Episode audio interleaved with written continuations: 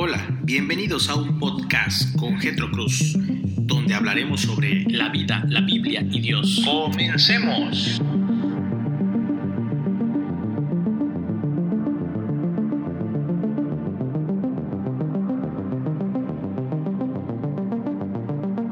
Hola, muy buenas tardes. Les saludo desde la capital de Quintana Roo, Chetumal. El día de hoy, miércoles 29 de abril, quiero compartirles a ustedes un extracto del material que estoy preparando para el mes de mayo, ya que en la iglesia local en la cual sirvo, durante este mes tenía planeado, bueno, aún tengo planeado compartir temas hacia el matrimonio. Y durante estos días me he dado la labor de realizar un material y además quiero complementarlo con los podcasts, haciendo referencia, vuelvo a repetir, al matrimonio, ya que el día de hoy pues me decidí por compartirles este, este extracto, el cual espero sea de bendición a sus vidas, pues ya que hay una gran necesidad a atender en el matrimonio, tanto dentro como fuera de la iglesia. El podcast de hoy lo titulo Te amaré. Así como nuestra sociedad desconoce que el matrimonio es un pacto, también desconoce lo que es el amor. Si puedes parecer extraño al ver cuántas canciones, poemas, películas y novelas ha inspirado el amor, pero abunda un falso concepto del amor en nuestro tiempo. Hoy las personas se casan porque simplemente sienten una atracción irresistible y romántica hacia otra persona. Una emoción que te embarga y sientes como mariposas en el estómago. De hecho, el hombre se acerca a una mujer y piensa, creo que estoy enamorado de ella. Y al considerar el matrimonio, no se hace las siguientes preguntas como, ¿tendrá mi misma fe? ¿Cuáles serán sus virtudes? ¿Qué virtudes tengo yo que ofrecer? ¿Cómo será su carácter? ¿O mi carácter la va a ayudar? La única pregunta que impera en nuestra mente muchas veces es, ¿estoy realmente enamorado de ella? El dilema está servido porque al pasar el tiempo uno puede caer en cuenta de que ya no está enamorado de su esposa, sino de la secretaria o de la vecina del quinto piso. Cariño, se acabó todo. Creo que ya no estoy enamorado de ti. Y la pregunta es, ¿eso es el amor? ¿No se parece todo esto a una gripe o a otra cosa? ¿Es el amor un virus que viene y va de forma caprichosa? ¿Será verdad que Cupido va lanzando flechas al azar? La gente se casa y se divorcia por la misma razón. Estoy enamorado de ti. O no estoy enamorado de ti. Las películas de Hollywood nos han vendido un concepto del amor romántico y nuestra cultura dice, haz lo que te diga tu corazón. Pero primero apaga el cerebro.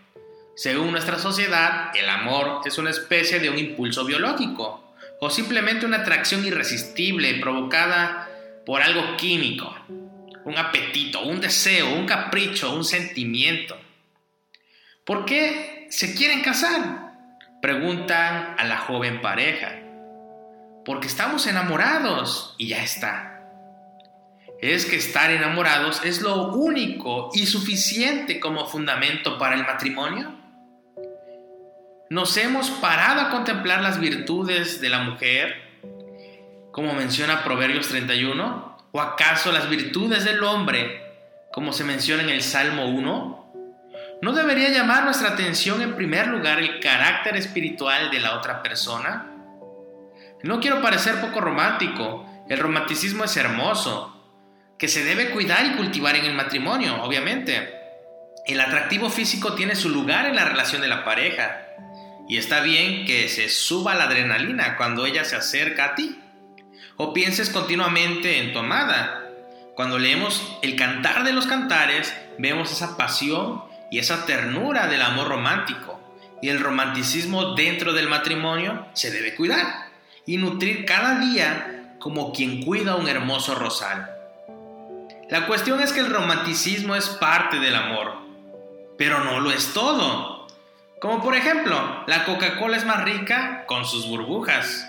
Sin sus burbujas se convierte en una bebida aburrida. pero sigue siendo Coca-Cola. Ahora bien, jamás pedirás un vaso lleno de burbujas y nada más, ¿verdad? Asimismo, el amor romántico es parte del amor, pero no es todo el amor. En todo el matrimonio se ha de haber romanticismo, emoción, sorpresa, deseo, pasión, ilusión. Pero cuando todo esto no está, sigue habiendo amor. Entonces descubrimos esta gran verdad, que el amor no es un sentimiento que te lleva a una acción, sino una acción que te lleva a un sentimiento. Según el mundo es al revés. Haz lo que te dicte tu corazón. Pero el amor matrimonial, según Dios, es un pacto incondicional entre un hombre y una mujer, en el cual ponen su voluntad. Una hermosa decisión que vendrá acompañada de hermosos sentimientos como resultado. El amor ante todo es un pacto de la voluntad. Amar no es una emoción. Amar no es más que simplemente la decisión de decir te acepto sin importar las condiciones, sin importar las circunstancias, tu decisión debe permanecer. Si no fuera así, pareciera injusto que Dios nos ordenara amar. Maridos, amad a vuestras mujeres, así como Cristo amó a la iglesia. Efesios 5, capítulo 25. Las ancianas enseñan a las mujeres jóvenes a amar a sus maridos. Tito, capítulo 2, versículo 4. Amad a vuestros enemigos, bendecid a los que os maldicen. Mateo capítulo 5, versículo 44. ¿Puedes imaginar amar a tu enemigo? Por supuesto, no estás enamorado de él. Sin embargo, puesto que el amor es una decisión en el corazón, en obediencia a Dios, puedo tratar a mi enemigo con benignidad, con caridad, con paciencia, devolviéndole bien por mal.